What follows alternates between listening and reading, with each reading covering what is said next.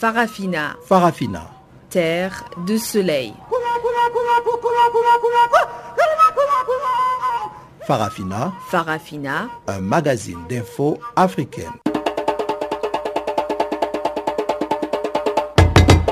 Présentation Guillaume Cabissoso. Nous émettons de Johannesburg sur 15 235 kHz dans la bande des 19 mètres et c'est Ibrahim Ravelino qui assure la mise en onde de cette édition d'information dont voici les sommaires. Journée ville morte très suivie à Bukavu à l'est de la République démocratique du Congo pour exiger la tenue des élections en décembre prochain le pays de la CEMAC prenne acte de la ratification de l'accord sur la libre circulation de personnes dans la sous-région. Au Kenya, Raila Odinga promet d'user de tous les moyens pacifiques pour contester la réélection d'Uru Kenyatta. Voilà quelques-uns des titres qui seront développés tout à l'heure. Laissons d'abord la place à Pamela Kumba pour le bulletin d'information. Bonjour Pamela Kumba.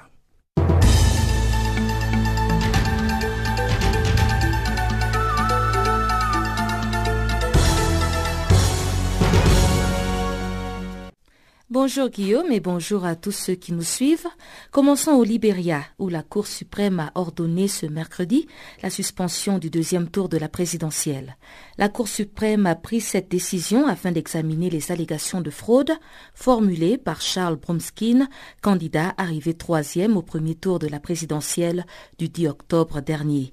La Cour suprême du Libéria a par ailleurs fixé à jeudi une audience avec la Commission électorale nationale afin qu'elle s'explique sur ces allégations de fraude. La Commission électorale nationale va donc devoir expliquer devant la haute juridiction pourquoi le recours introduit par le Parti de la Liberté de Charles Bromskin n'est pas fondé à ses yeux. La Cour suprême a également ordonné à la Commission électorale de suspendre toutes les activités liées au second tour de la présidentielle prévu le 7 novembre jusqu'à ce qu'elle ait statué sur ce cas. En République démocratique du Congo, l'opposant Félix Tshisekedi a approuvé euh, la tenue des élections d'ici juin 2018 sans le président Joseph Kabila. Félix Tshisekedi, qui est aussi le président du RASOP, la plateforme du rassemblement de l'opposition, a déclaré que Joseph Kabila doit être mis hors jeu selon la constitution du pays.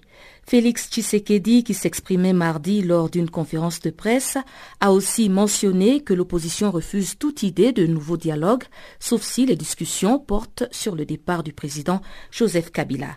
La République démocratique du Congo est dans une impasse politique depuis l'expiration du mandat du président Kabila le 19 décembre 2016. Cette crise politique perdure en raison de la non-tenue des élections et le non-respect de l'accord de la Saint-Sylvestre. Entre-temps, le président Joseph Kabila est maintenu au pouvoir grâce à un décret de la Cour suprême et à l'accord politique.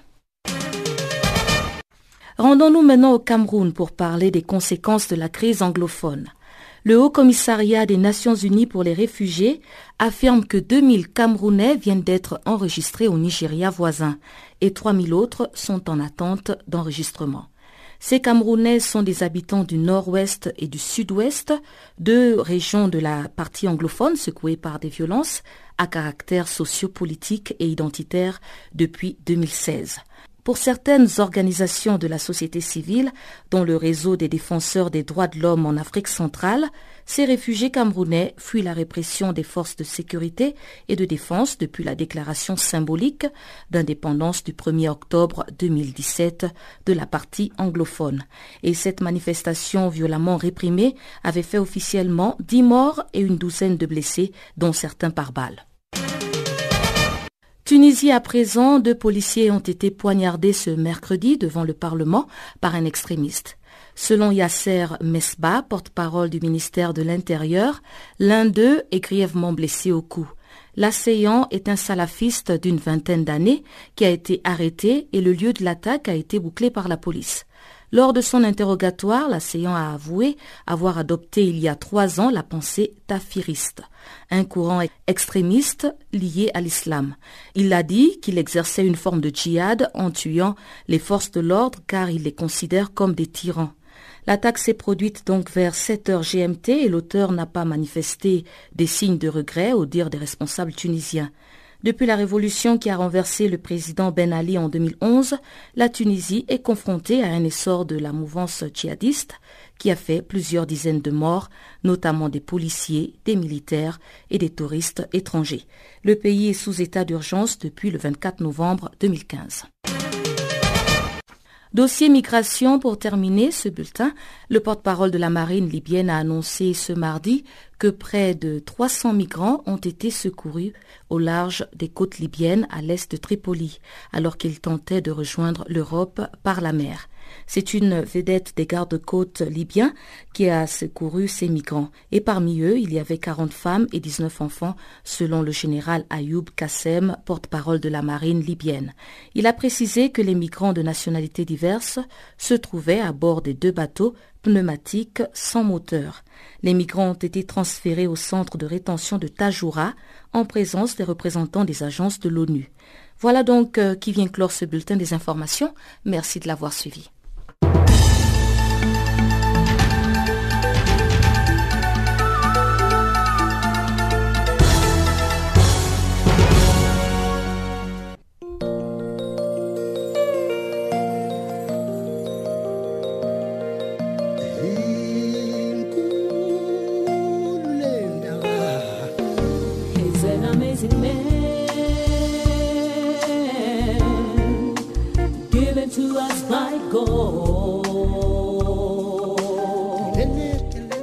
Channel Africa. Écrivez-nous sur notre page Facebook Channel Africa. Faites-nous des tweets French Farafina ou bien Channel Africa 1.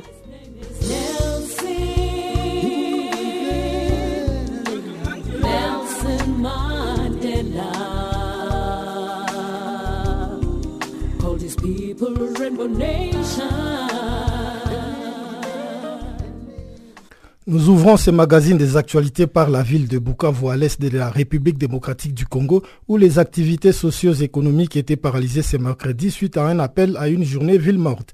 La coalition des forces vives sociales et politiques à la base de cette paralysie veut ainsi exiger la tenue des élections et le départ du président Joseph Kabila. La grève à Bukavu intervient deux jours après celle de Goma où elle s'était transformée en une manifestation spontanée qui a entraîné au moins quatre morts. On fait le point à Bukavu avec notre confrère David Kitoka. La situation qui prévaut dans la ville de Bukavu, c'est une situation de paralysie. Paralysie, je ne dirais pas totale, mais au moins à 90%, parce que seulement certains coins de la ville de Bukavu, les quartiers populaires éloignés du centre-ville, notamment Panzi et une partie de, la commune de Kadoutou, on a pu voir euh, quelques activités s'organiser, mais surtout en termes de marché public.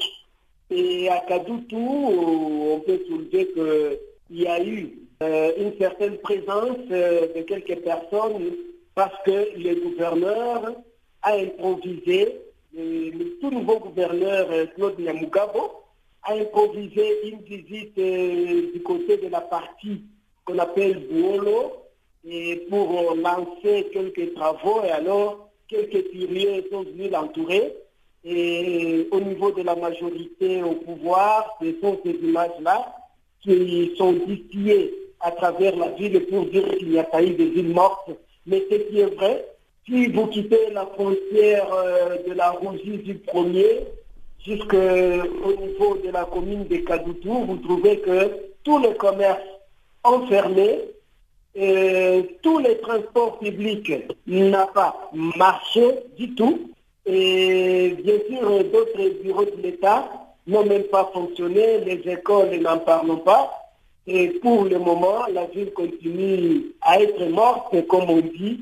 Et on peut dire qu'en conclusion, la ville morte est appelée par euh, les organisations de la société civile, comme vous l'avez dit, certains partis politiques de l'opposition, mais surtout euh, les mouvements citoyens, notamment Lucha, Filimbi et consorts, euh, Réveil des indignés et quelques encore, qui ont appelé à cette journée, sont en train de se dire qu'ils ont réussi leur coup. Quel est l'objectif euh, derrière euh, cette journée ville morte décrétée par ces mouvements citoyens et certains partis politiques dans cette ville de Bukavu? Oui, l'objectif est de demander au président Joseph Kabila Kabangé de quitter le pouvoir au 31 décembre 2017. Parce que pour ce mouvement, il n'est pas normal que le président puisse bénéficier de cette allonge de 12 mois et que les, les élections ne soient pas organisées au 31 juillet. Pour ce mouvement, c'est inutile de croire à la bonne foi de Kabila et par conséquent, si les élections n'ont pas lieu au 31 décembre 2017, le président Kabila doit plier bagage, partir et laisser quelqu'un d'autre diriger la République démocratique du Congo et organiser ces élections. Parce qu'il y a même un de ces mouvements, la nouvelle dynamique de la société civile, qui a préconisé dans son dernier communiqué que la transition sans Kabila puisse être dirigée par euh, une femme issue de la société civile et qui, dans six mois, serait capable d'organiser les élections en République démocratique du Congo. Voilà donc euh, ce qu'a été l'objectif. Pas d'interpellation, pas d'arrestation, pas de casse lors de cette journée ville morte comme ça a été le cas il y a deux jours à Goma. Non, jusque-là, parce que ces organisations, ce sont des personnes morales qui ont appelé à cette observance de la journée ville morte. On a vu le matin des jeeps de la police en train de circuler dans la ville, mais comme il y avait personne sur la rue, on ne voyait que des personnes isolées.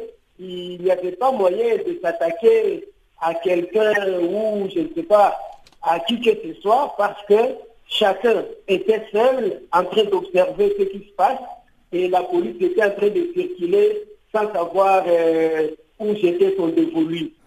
Toujours en République démocratique du Congo, le rassemblement de l'opposition se déclare favorable à la tenue des élections au mois de juin 2018, mais des élections sans le président Joseph Kabila. Le chef de l'État actuel sera mis à l'écart à partir du 31 décembre prochain selon le rassemblement. Mais en tout cas, du côté de la majorité présidentielle, on met des gens en garde contre toute tentative de prise de pouvoir par des moyens autres que les élections.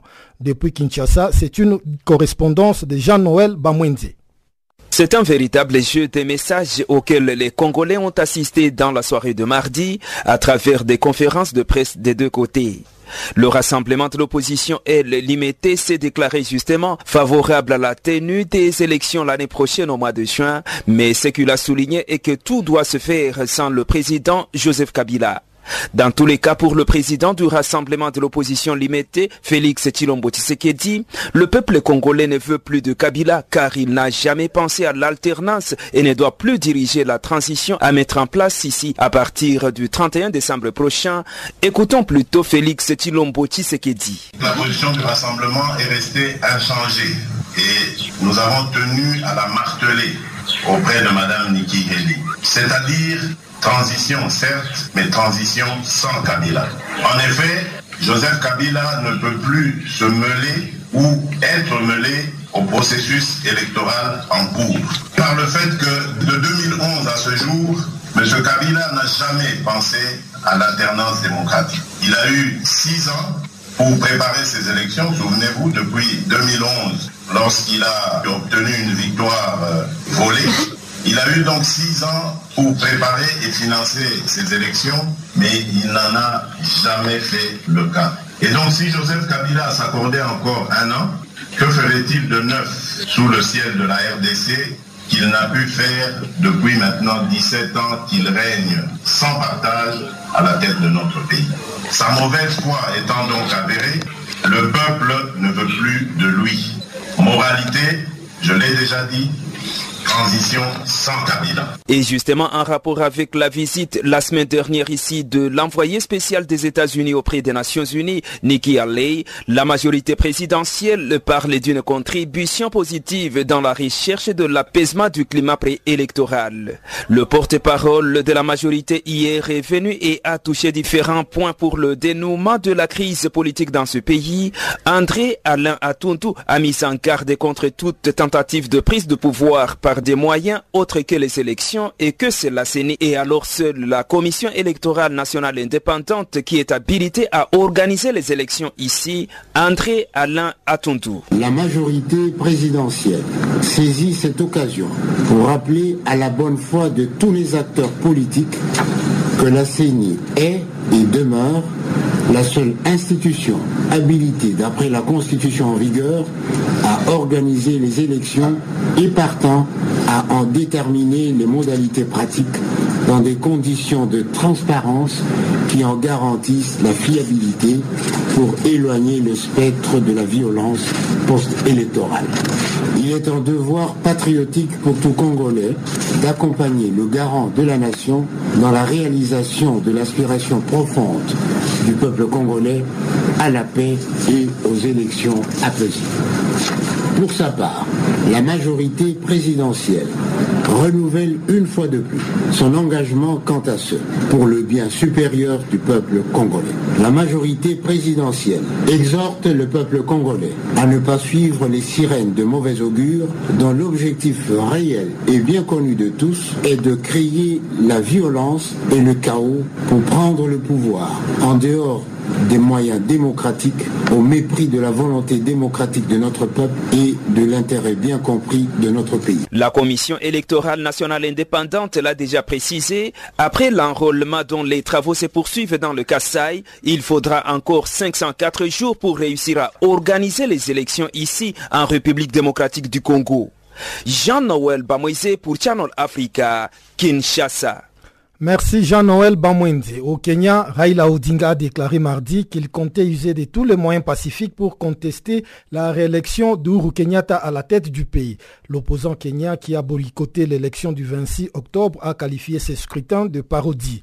Au micro de Pamela Kumba, l'analyste politique Dr Ilunga Kalala pense qu'on s'achemine vers le même scénario de 2007 dans lequel le pouvoir en place avait dû céder à la formation d'un gouvernement d'union nationale il se comporte comme tous les opposants africains qui préfèrent euh, la politique de la chaise vide. C'est ça. Bien, quand ils demandent aux gens de sortir, d'aller, euh, de manifester, mais ce sont le tissu économique va être encore brisé, la confiance entre peuples ne va, va plus exister, il y aura toujours des tensions qui est là. La violence de 2007 est toujours dans le, dans le, mémoire, des individus. Les autres 90% des, du président actuel me rappelle euh, les époques de dictature africaine, ça ne marche pas. Il y aura des problèmes à, choses dans ces pays respectifs. Au lieu de progresser aller de l'avant, le pays va connaître encore une régression à, tout point de vue sociétal, économique, à tout, à tout point de vue. Je crois que les scénarios, je crois qu'ils vont aller au scénario de 2007. Un gouvernement, je sais pas moi, d'union nationale où il doit intégrer les autres. Parce que prétendre maintenant, là, avec ces élections qui, qui ont des noms d'élections, mais qui n'ont pas réellement, qui ne vont pas résoudre le problème de légitimité du, président de la République, ce sera vraiment un problème pour qu'ils puissent gouverner normalement. Donc ils doivent aller encore dans, dans le dialogue et trouver un modus vivendi, trouver euh, l'issue politique pour que, en fin de compte, que le peuple soit euh, le gagnant des élections, le gagnant de l'évolution des États, au lieu de, de, de vouloir, parce qu'on a, été voté à 90%, exclure tout le monde on, a, on a vu que la politique d'exclusion, ce n'est pas une politique qui, va, tient debout. Donc c'est une victoire euh, euh triquée, hein, qui n'aura pas une signification au, point de vue national, au point de vue international. Donc euh, on ne peut pas être euh, content d'être élu à 90%. Pour, pour toutes des participations de moins de 40%. Enfin, on est dans quelle logique? Il y aura encore un dialogue, ça c'est sûr et certain. Le scénario qui s'est passé en 2007, où le perdant était Premier ministre, ça va être fait. L'Afrique ne veut pas évoluer, ne veut pas aller de l'avant. Les élections africaines amènent toujours des divisions, c'est ça le problème. Et les, Africains croient que c'est en origine des, élections euh, qui, sont démocrates, mais que non, mais que non. La démocratie n'est pas, pas seulement tenue à l'organisation des élections, mais ce sont les élections qui amènent, qui divisent encore davantage les, les, pays sur le pandémonium d'élections qui, ne servent, à rien d'être considérés comme étant élections. Tant qu'il y a la marginalisation des autres, il y a des vainqueurs et des vaincus. vous voulez quoi pour l'Afrique? Encore un échec. Nous avons cru avec euh, les sursauts de, la Cour suprême qui était un peu différent en termes d'action par rapport aux autres pays africains. Mais ils, sont retombés dans les mêmes, dans les mêmes trucs. Il ne faut pas oublier qu'il y a quatre provinces ou quatre collectivités qui n'ont pas voté et qui n'ont pas fixé la date réelle pour que les, quatre, les, quatre, les quatre entités électorales respectives puissent voter. Il y a un problème. Ça n'a pas résolu les problèmes de la bonne gouvernance en Afrique. Oui, mais vous parlez d'un retour à pratiquement la même situation de 2007 avec une partition du pouvoir. Mais est-ce que réellement il a encore un droit de le demander parce que il a appelé au boycott, il a rejeté les élections. Donc peut-être cette élection a été euh, permise afin de ne pas tout simplement déclarer Uhuru Kenyatta vainqueur du moment où euh, Raila Odinga ne voulait plus y participer. On peut comprendre ces raisons, mais aujourd'hui, est-ce qu'il faut réellement faire encore appel? Est-ce qu'il faut euh, dire qu'il faut retourner à la table des négociations et tout pour se retrouver dans les mêmes conditions qu'il y a plusieurs années avant? Tous les griefs contre la Commission nationale électorale n'ont pas trouvé de, de, de cause. Donc, c'est-à-dire qu'il a le droit? Mais euh, il a une portion, hein. n'oubliez pas, il y a une portion de, gens qui sont, qui sont pour lui. Mais encore une fois de plus, on avance d'un pas, on recule de deux pas. J'ai l'impression qu'il y, a cette volonté euh, de vouloir euh, faire recours à ce qui s'est passé en 2007. La situation de 2007, la, situation n'est pas la même. Mais demander aujourd'hui au peuple d'aller dans la rue, dans la rue, mais c'est les mêmes peuples respectifs qui auront des problèmes. Mais une fois de plus, est-ce qu'aujourd'hui le président actuel peut être euh, considéré comme un président tant qu'un problème de légitimité acquise? Existe. Il y a un problème de légitimité acquise. Euh, je me suis toujours euh, euh, inspiré de, la pensée de, Mandela. Mandela avait toujours dit dans sa, lutte que ses ennemis actuels, ils sont, ils sont objectifs, sont ses, partenaires subjectifs futurs. Donc, il faudrait que l'opposant et que celui qui a gagné le pouvoir collaborent ensemble pour que le peuple soit les bénéficiaires tangibles de cette politique qui va amener à la paix. Il n'y a pas autre chose. Au Niger, le ministre de Transport a démissionné de son poste. Omar Amidou Tiana a fait l'annonce sur son compte Twitter lundi après-midi pour protester contre l'abrogation de sa décision de suspension d'une compagnie de transport qui avait provoqué un accident et en fait 29 morts vendredi. Avec ses trois députés à l'Assemblée, il quitte ainsi le président Mahama Issoufou qu'il soutenait depuis 2013 contre son ancien patron, l'opposant Ama Amadou. Détail avec notre correspondant à Niamey, Abdul Razak Idrissa. Quelques heures après la démission du ministre Omar Hamidou Tiana, un remaniement technique du gouvernement est annoncé sur les antennes des chaînes publiques du Niger. Kariyo Mahamadou, député, président de la Haute Cour de justice et ancien ministre de la Défense, est nommé ministre des Transports. La démission du ministre Omar Hamidou Tiana, sans que ce dernier ne donne les raisons, mis à part le respect à des principes et la fidélité à ses convictions, comme il a écrit dans un tweet, a laissé cours à plusieurs spéculations au sein de l'opinion nigérienne ce qui est sûr, elle intervient après une décision qu'il a prise la semaine dernière pour retirer provisoirement à une compagnie de transport voyageurs son autorisation d'exercer suite à l'accident d'un des bus de cette société, accident ayant occasionné une trentaine de morts. Mais contre toute attente, ce lundi, cette décision est rapportée par une autre signée par le secrétaire général du ministère. Autres faits qui ont précédé cette décision du ministre Omar Hamidou Tiana depuis quelque temps, sa formation politique, l'Alliance des mouvements pour l'émergence du Niger, dénonce ce qu'elle appelle une chasse aux sorcières de ses militants de la part du pouvoir. Le maire central de la ville de Niamey, récemment révoqué par décret du président de la République, est en effet un militant de son parti. Un autre maire, toujours militant du parti d'Omar Hamidou Tiana, croupi depuis quelques semaines en prison après avoir été aussi révoqué. Son parti dispose de trois députés au Parlement. Il l'a créé quelques mois après qu'il ait refusé de suivre Hama Amadou qui regagnait l'opposition en 2013 suite à un désaccord avec le président Issoufou Mahamadou. Ce dernier a depuis lors eu confiance à Omar Hamidou Tiana qui vient ainsi lui aussi de le quitter. Razak Idrissa à Niamey pour Channel Africa. Parlons à présent de la communauté économique et monétaire d'Afrique centrale qui a pris acte mardi de la ratification fin octobre par tous les membres de l'accord de 2013 sur la libre circulation des personnes dans la sous-région, mettant ainsi fin à des négociations laborieuses entamées il y a plus de 15 ans. Les chefs d'État de la CEMAC, réunis en sommet extraordinaire en N'Djamena, ont aussi décidé d'autoriser la Banque de développement des États d'Afrique centrale à débloquer 1,7 milliard de francs pour accompagner l'application de la libre circulation selon le communiqué final du sommet. La question de la libre circulation est sur la table depuis des années en Afrique centrale. En 1972, l'ancêtre de la CEMAC avait déjà acté la libre circulation des personnes sans qu'elle ne soit appliquée. En 2000, à la création de la CEMAC, l'idée d'un passeport CEMAC avait été avancée puis décidée, mais il n'a jamais vu le jour.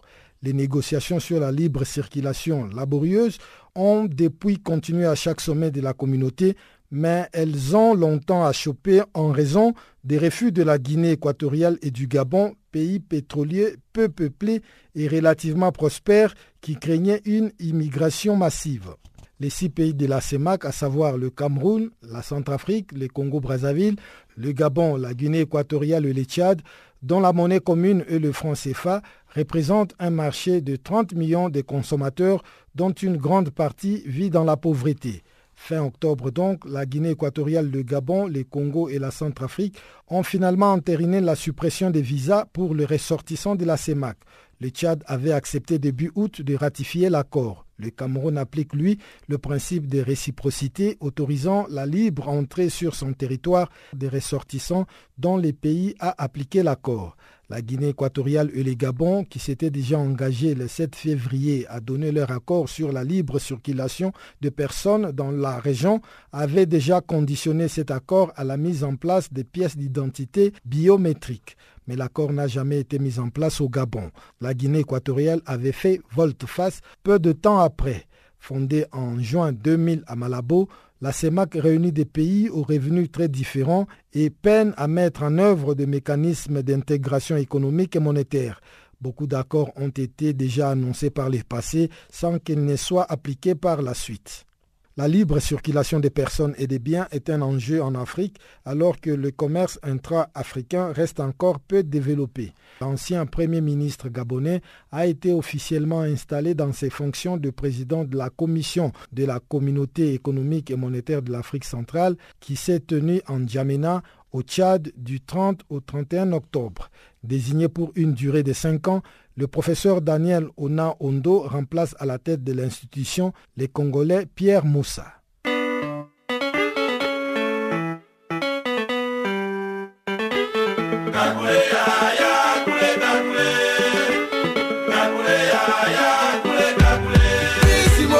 Du nouveau sur Channel Africa.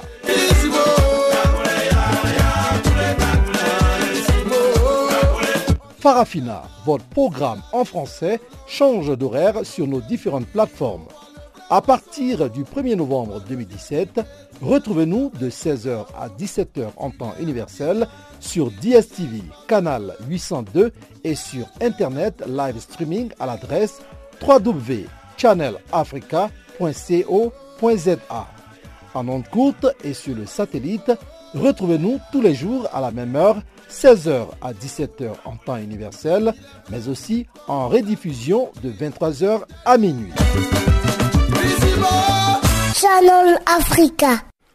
Je vous rappelle que vous êtes à l'écoute de Farafina, le magazine des actualités africaines en langue française sur Canal Afrique. Je vous propose à présent le bulletin économique que nous présente Barthélémy Nguessan.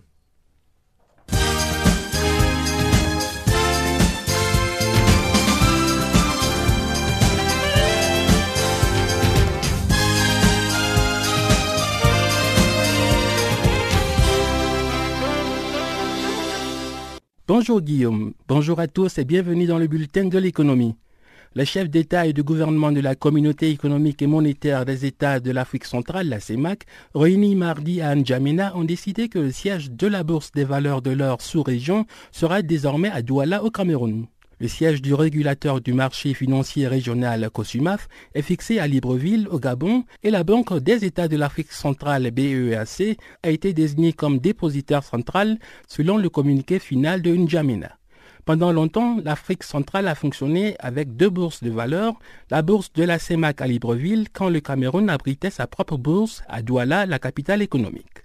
Le sommet de N'Djamena a recommandé aux États membres d'observer la plus grande prudence dans l'application des instruments de la politique commerciale commune de la CEMAC, notamment le tarif extérieur commun et le tarif préférentiel généralisé, et cela dans le souci de préserver la cohésion interne, permettant de maintenir et améliorer le processus d'intégration régionale en Afrique centrale.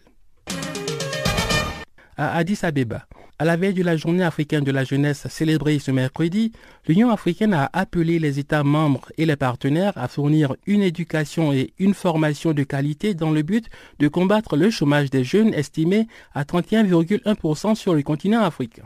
L'appel a été lancé lors d'une réunion de deux jours organisée par le département des ressources humaines, des sciences et de la technologie de la Commission de l'Union africaine en collaboration avec le nouveau partenariat pour le développement de l'Afrique NEPAD et d'autres partenaires dans la capitale éthiopienne. Le thème de la rencontre, l'éducation de qualité comme un moyen de lutte contre le chômage des jeunes en Afrique. L'Union africaine célèbre annuellement la journée africaine de la jeunesse avec pour objectif de motiver les jeunes des cinq régions du continent et de la diaspora à réitérer leur volonté de participer au processus de mise en œuvre de l'agenda 2063, un engagement qui envisage une Afrique intégrée, prospère et pacifique, dirigée par ses propres citoyens et représentant une force dynamique sur la scène internationale. Le continent africain, le deuxième continent le plus peuplé au monde après l'Asie, la population africaine a atteint plus de 1,2 milliard de personnes en mai 2017 avec un âge moyen de 19,5 ans selon le président de la Commission de l'Union africaine Moussa Faki Mahamat. Il est important donc selon lui de transformer cette énorme énergie humaine en un outil de développement dynamique et créatif. La Banque africaine de développement a déclaré qu'elle soutenait fermement le plan de relance économique du gouvernement nigérian, niant des déclarations sur lesquelles elle avait annulé des prêts de 400 millions de dollars au Nigeria. Le directeur de la communication et des relations extérieures de la BAD, Victor Oladokun, a déclaré mardi dans un communiqué que la Banque africaine du développement souhaite réfuter catégoriquement l'affirmation selon laquelle elle a annulé les prêts au Nigeria, comme indiqué dans Reuters et crédité au vice-président Amadou Hott. Oladokun a expliqué aussi qu'outre le prêt de 600 millions de dollars approuvé par le conseil d'administration de la BAD, un soutien supplémentaire de 400 millions de dollars pourrait être envisagé pour soutenir l'économie du Nigeria. Le communiqué ajoute que la Banque africaine de développement est en consultation avec le gouvernement nigérian en vue de continuer à soutenir le plan de relance économique et de croissance du Nigeria grâce à des projets d'investissement qui aideront à relever les défis structurels existants, notamment les infrastructures, l'électricité et l'agriculture, le secteur privé et la création d'emplois. La BAD assure le gouvernement nigérian de son soutien total à la poursuite de ces réformes visant à diversifier l'économie et à stimuler la croissance économique et le développement. Le Sénégal est classé parmi les cinq pays les plus réformateurs en Afrique subsaharienne selon le dernier rapport Doing Business de la Banque mondiale. Selon le document, le Sénégal, qui est suivi du Malawi, de Djibouti, de la Zambie et du Nigeria, se retrouve ainsi parmi les 13 pays au monde à avoir mis en œuvre au moins cinq réformes significatives cette année, notamment dans les domaines de la création d'entreprises, de l'obtention de prêts, du transfert de propriété, du paiement des taxes et impôts et de l'exécution des contrats. Pour la deuxième année consécutive, les économies d'Afrique subsaharienne détiennent le record du monde de réformes mises en œuvre pour améliorer l'environnement des affaires, indique le rapport de la Banque mondiale. Un total de 798 réformes enregistrées ces 15 dernières années dans les 48 économies de la région couvertes par le rapport Doing Business. C'est la fin de ce bulletin, merci de nous avoir suivis.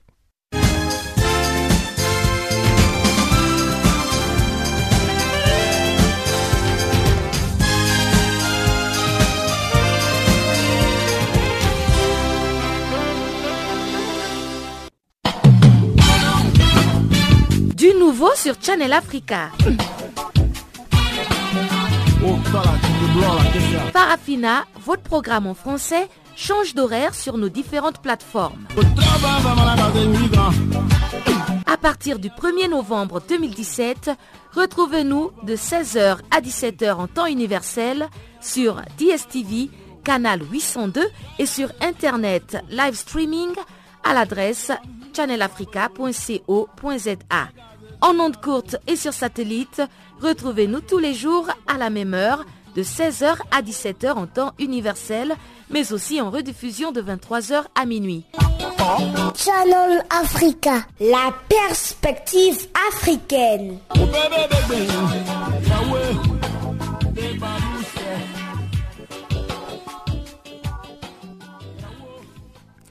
Deuxième partie de ce magazine des actualités, ils sont de plus en plus nombreux, les jeunes Ivoiriens qui choisissent les voies illégales pour migrer vers l'Europe. Selon l'Organisation internationale de migration, c'est au moins 14 000 Ivoiriens qui ont été enregistrés sur les côtes italiennes parmi les immigrants clandestins à la destination de l'Europe au cours du premier trimestre de cette année de quoi pousser les autorités ivoiriennes et diverses organisations non gouvernementales à intensifier les campagnes contre l'immigration irrégulière. Salé Marius Kwasi nous appelle depuis Abidjan. Jadis considérée comme une terre d'accueil de nombreux migrants, la Côte d'Ivoire est aujourd'hui perçue comme un point de départ des migrants vers les côtes européennes. Chaque année, des milliers de jeunes tentent cette périlleuse aventure dans l'espoir de trouver l'Eldorado en Occident. Mais leur périple les conduit rarement au-delà du désert libyen ou encore de la Méditerranée. Les statistiques sur les morts enregistrées au cours de la traversée du désert et lors du passage sur la mer Méditerranée sont on ne peut plus éloquents sur les échecs qui couronnent les tentatives d'immigration clandestine. Parti outre-Méditerranée pour gagner sa vie et aider les siens restés au pays. Voici ce dont rêve une frange de la jeunesse, de plus en plus nombreuse, et ce, en dépit de tous les risques encourus. Écoutons à propos Kanouté Aboubakar, un jeune commerçant de friperie, qui, quoiqu'ayant été bloqué en Libye pendant plusieurs mois après avoir échoué à rejoindre l'Europe, n'a pas renoncé à son projet d'émigrer et de s'établir clandestinement en Europe. En Europe, là-bas, il y a tout. Il y a l'an, il y a héros, là-bas, il y a travail. Ici, il n'y a rien, il n'y a pas de travail. On pousse au trop pour se débrouiller. Dans Brouillette, là, on pousse pour vendre médicaments sur Yabobo devant la mairie. J'étais en Libye, j'ai fait deux ans là-bas. J'ai une fois tenté, ce n'est pas marché. J'ai tenté encore. Tu as fait 50 ans en Afrique, là, il n'y a rien. Là-bas, là, un mois, là, c'est mieux que 50 ans en Abidjan. Plusieurs motivations nourrissent le désir des jeunes à émigrer vers l'Europe, mais deux raisons fondamentales les poussent à partir. Soro Mamadou, président de l'Union de la jeunesse communale de la ville de Daloa. Après mission que nous avons effectuée dans nos différents quartiers et villages, nous avons pu retenir deux points. Le premier point, c'est la raison sociale, la raison économique. Et le deuxième point, c'est un effet de mode via les réseaux sociaux, Facebook et autres. Le jeune qui a pu, en tout cas, atteindre l'objectif, qui a pu arriver en Italie, une fois en Italie, il va poser auprès des, véhicules, il va poser auprès des, des édifices qui sont bien jolis et ils commentent et ils balancent. Automatiquement, ses amis qui sont ici dans les quartiers, quand ils voient ça, ils se disent, ben, mon ami a reçu, il faudrait que moi aussi, coûte que coûte, j'arrive là-bas. Et vous savez, les appels avec Messenger, c'est pas payant, c'est gratuit. Donc euh, chaque arrêt, ils sont là-bas, ils n'ont rien à faire, ils sont dans les cas, ils n'ont rien à faire. Donc ils appellent leurs amis, matin, soir, ils causent et leurs amis leur mettent plein de choses dans la tête. Ils disent qu'ici, on nous paye par mois, on est dans les camps, on ne travaille pas, on nous paye par mois. C'est avec ça que j'ai pu acheter mon téléphone et autres. Et vraiment, ça incite euh, malheureusement les jeunes et qui vont se donner à la mort. Depuis le début de l'année 2017, le gouvernement ivoirien a organisé plusieurs opérations de rapatriement de ressortissants ivoiriens bloqués en Libye sur le chemin de l'immigration clandestine en Europe. Et pour éviter de répéter ces opérations de rapatriement, une campagne de sensibilisation a été engagée avec le concours des leaders communautaires, mais aussi et surtout des organisations pour la lutte et le contrôle des migrations, dont l'agence onusienne OIM. Isia Konate, directeur général de la direction des Ivoiriens de l'étranger, et Agnès Katassou, membre d'une ONG engagée dans la lutte contre les migrations irrégulières, expliquent ici quelques risques encourus par les candidats à l'immigration clandestine et le bien fondé de cette campagne de sensibilisation. La campagne s'inscrit dans le cadre de la large campagne de sensibilisation contre la migration irrégulière. Nous pensons qu'il est important, en plus des efforts que le gouvernement fait à plusieurs niveaux, euh, de sensibiliser les populations sur les risques réels qui sont liés à la migration irrégulière, notamment la perte en vie humaine. Le plus dans l'histoire est qu'après toutes ces expériences, ces difficultés que les personnes vivent et ils arrivent à destination, ça ne veut pas dire que la vie leur sera facile. Si ta nation est reconnue selon l'Union européenne que c'est un pays de guerre, alors tu as droit à l'asile politique. Mais si ton pays n'est pas reconnu comme un pays de guerre, on ne te donne pas les papiers. Ce qui veut dire que tu deviens clandestin. La Constitution italienne nous dit comme ça que qui, n'importe quel immigré qui rentre de façon illégale en Italie commet reato pénal, infraction pénale. Ce qui veut dire que tu vas en prison et tu es rapatrié. Le phénomène de l'immigration clandestine et irrégulière vers l'Europe gagne de plus en plus du terrain. Dans les villes ivoiriennes, notamment à Daloa, ville du centre-ouest ivoirien, où des filières organisées proposent à ceux qui le veulent et qui en ont les moyens de les faire partir jusqu'aux côtes maghrébiennes, où ils seront pris en compte par des passeurs sur des navires de fortune. Depuis Abidjan, c'est les Marus pour Canal Afrique. Merci Salé Marius Kwasi. Deuxième et dernière journée de la table ronde du Centre africain de leadership en Afrique du Sud. Les conférenciers ont discuté sur les défis de l'éducation en Afrique. L'ex-président Amani Abed Karoumé de Zanzibar est revenu sur l'inadéquation entre formation et emploi. Et c'était l'occasion pour Eugénie Tamboué, vice-présidente de l'organisation Génération Déterminée, de parler de moyens susceptibles d'intéresser les jeunes Africains aux métiers professionnels. Suivez ces propos recueillis par notre consoeur Pamela Kumba. Aujourd'hui, je crois que nous avons entendu l'ancien président de Zanzibar, ce qu'il a dit. Ces jeunes gens-là, généralement, ils n'ont pas de choix. Et justement, nous voulons avoir ceux-là qui pensent qu'ils peuvent faire quelque chose. Parce que si quelqu'un pense qu'il peut aller faire son IT quelque part, hein, la, technique d'information, et qu'il a les moyens, qu'il a la tête pour ça, eh bien, il peut partir. Mais nous nous, nous, rendons compte qu'il y a aussi ceux qui sont laissés pour compte, qui ne peuvent pas aller là-bas. Maintenant, qui n'attendent qu'une opportunité. Et ce sont ceux-là que nous allons prendre. C'est comme euh, quand il y a une marée, les poissons euh, viennent à la plage. Ce n'est pas tous les poissons qui vont mourir. Si tu es là, tu vas essayer de remettre quelques poissons dans l'eau qui vont vivre, mais tu ne pourras pas prendre tout. Alors, nous, nous, nous, disons, nous allons prendre ceux qui veulent, parce qu'il y a aussi la volonté. Si vous prenez, on ne va pas forcer les gens. S'ils ont la tête pour aller faire la technique d'information et qu'ils en ont les moyens, ça va. Mais nous, nous voulons prendre ceux qui savent que ils veulent vivre, ils veulent euh, avoir un salaire ou bien ils veulent avoir un travail et nous allons les former et voilà, c'est comme ça que nous voulons travailler. Mhm. Alors pour terminer, quel est le message que vous voulez lancer à l'endroit de la jeunesse euh, africaine? Une jeunesse qui, dit-on, est désœuvrée, une jeunesse qui, euh, même lorsqu'elle se tourne vers l'éducation, l'éducation la déçoit parce qu'aujourd'hui on a tellement de grèves et puis bon, on ne s'en sort plus. Quel est le message alors à la jeunesse? Bon, euh, pour la jeunesse, je suis moi-même maman et il y a deux choses que je dois dire à nos jeunes. La première, c'est la détermination. La, la deuxième, c'est la volonté.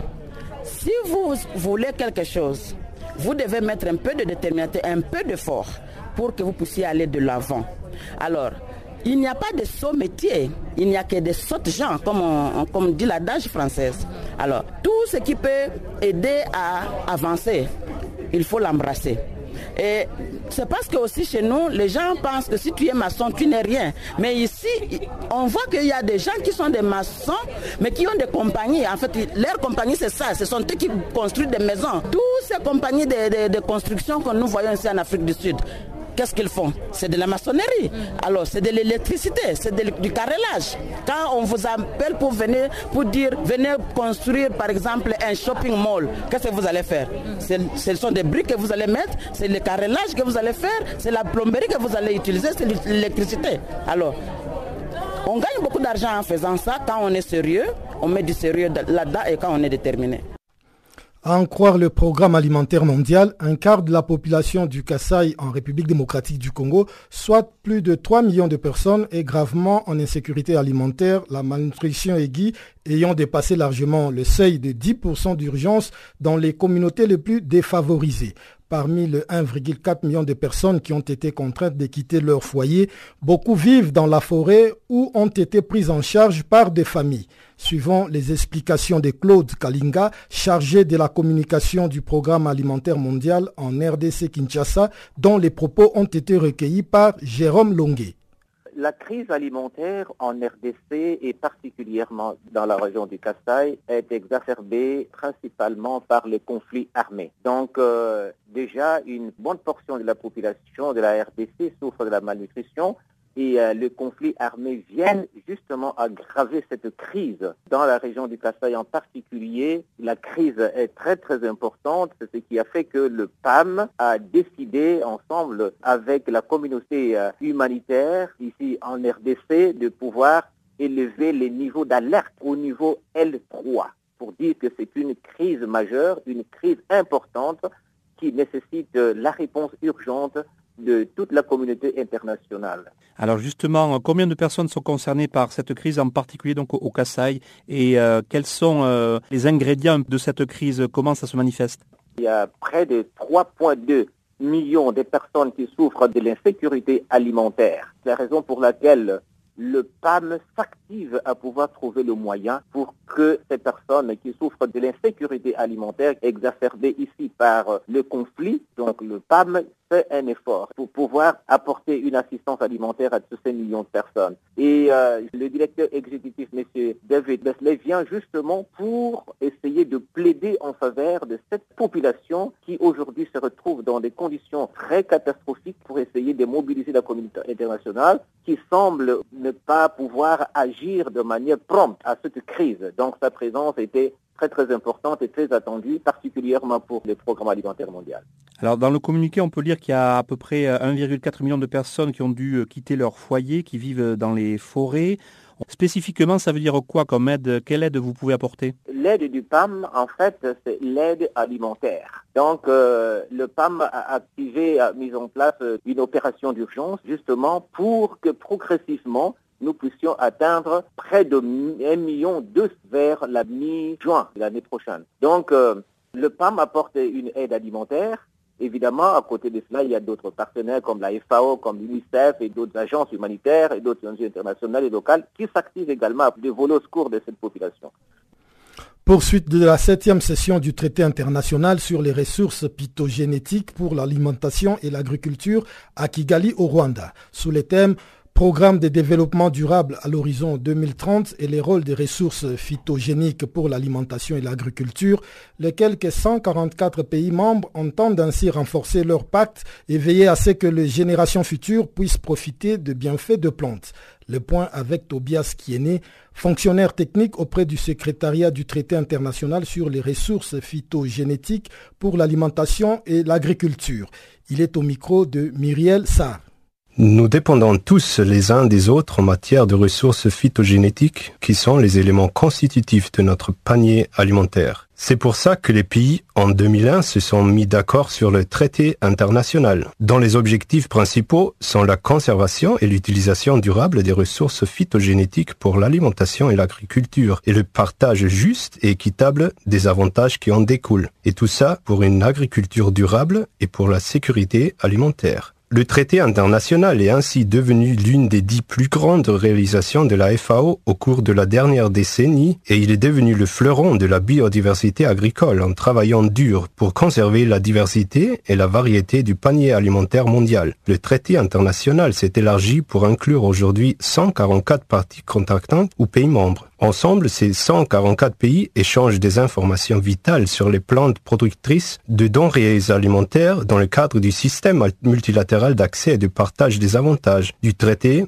qui permet actuellement l'échange de plus de 4 millions d'échantillons de matériel phytogénétique à un taux moyen de 1000 échanges dans le monde entier par jour. Ce système multilatéral aide ainsi les agriculteurs, les obtenteurs et les scientifiques du monde entier à adapter leurs plantes vivrières au changement climatique aux nouveaux ravageurs et maladies afin qu'ils puissent continuer à nourrir le monde entier. Le traité international peut aider à y faire face en promouvant une agriculture durable et en stimulant le développement rural grâce aux projets appuyés par le Fonds fiduciaire pour le partage des avantages. À ce jour, le Fonds fiduciaire pour le partage des avantages a soutenu 55 projets dans 61 pays en développement qui ont eu un impact positif sur la vie d'environ 1 million de personnes au cours des 30 dernières années. Un autre résultat sont les droits des agriculteurs. En fait, le traité international est le premier instrument international juridiquement contraignant qui reconnaît les contributions énormes des agriculteurs à l'approvisionnement alimentaire mondial. Cette septième session du traité a pour thème le programme de développement durable à l'horizon 2030 et le rôle des ressources phytogénétiques pour l'alimentation et l'agriculture. Pourriez-vous nous en dire plus sur le sujet? La communauté du traité international contribue directement à la réalisation des objectifs du programme de développement durable à l'horizon 2030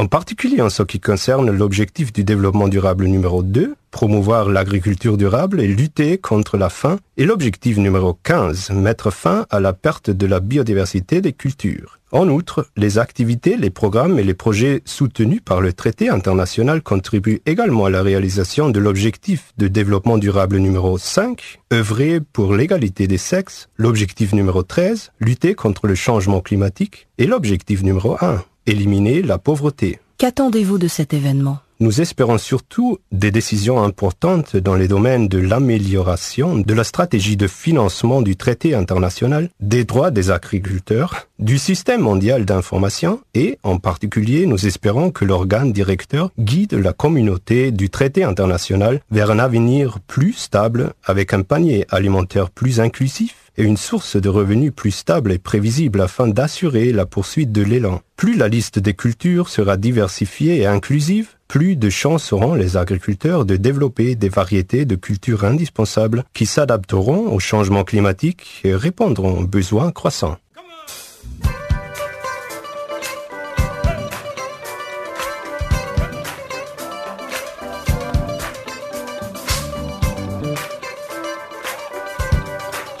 Farafina, votre rendez-vous hebdomadaire sur Channel Africa, la radio panafricaine.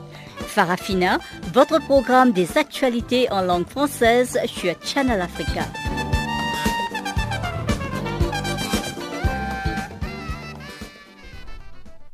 Et sans plus tarder, on retrouve encore Barthélémy Nguessan qui nous a préparé cette fois-ci le bulletin des actualités sportives du jour.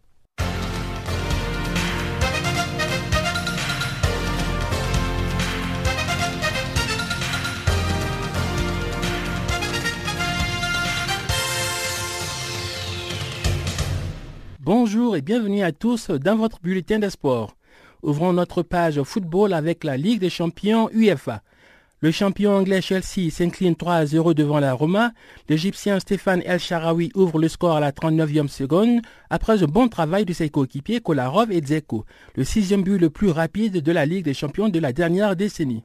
Alvaro Morata manque une grande occasion d'égaliser pour Chelsea à bout portant sur un long centre de Raja Negolan. El Sharawi, le pharaon d'Égypte, frappe encore une fois, portant le score à 2 à 0 suite à une hésitation d'Antonio Rudiger, ancien défenseur de la Roma le troisième but des Romains est l'œuvre de l'Argentin Diego Perotti.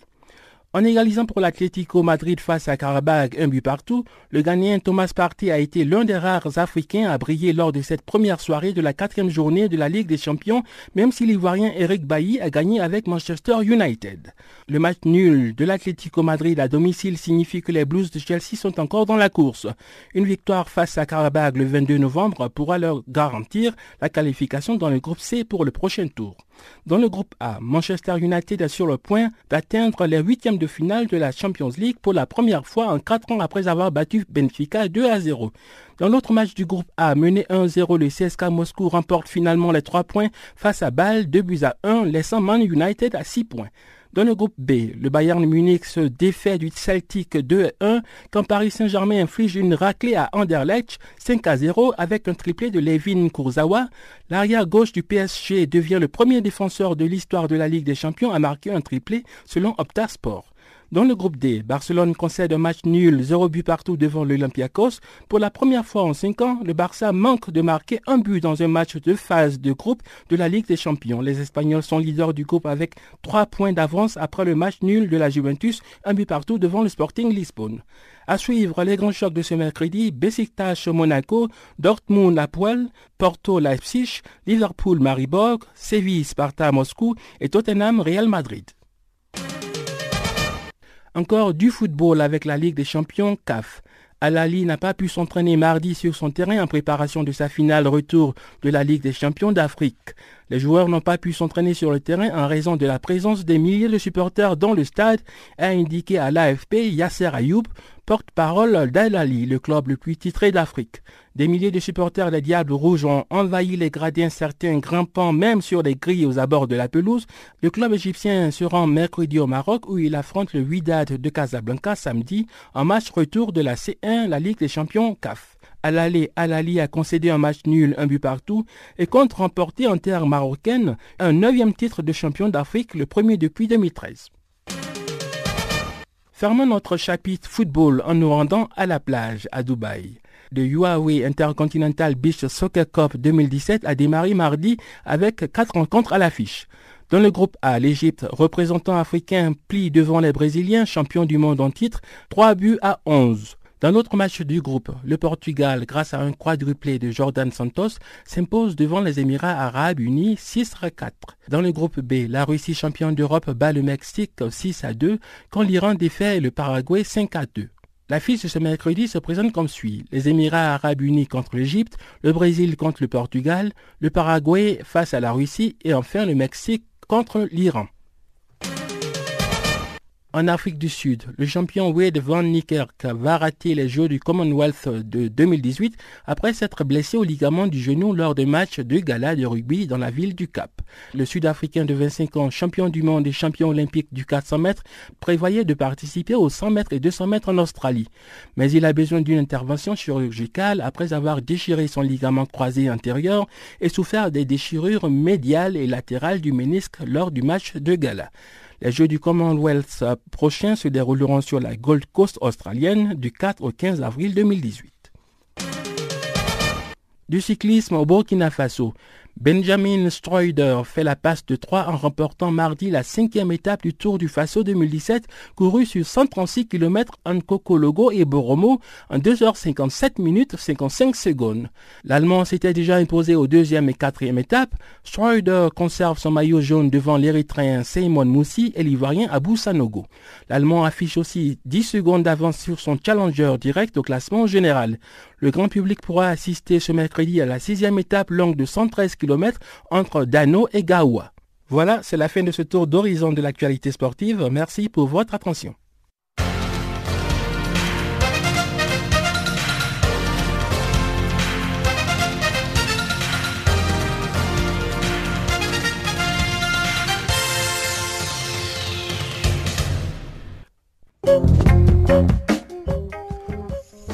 Voilà qui met un terme à cette édition de Farafina sur Canal Afrique, la perspective africaine de l'information. Guillaume Cabissoso et toute l'équipe du service français vous remercient pour votre aimable attention. Rendez-vous est pris pour demain, même heure, même fréquence. Au revoir.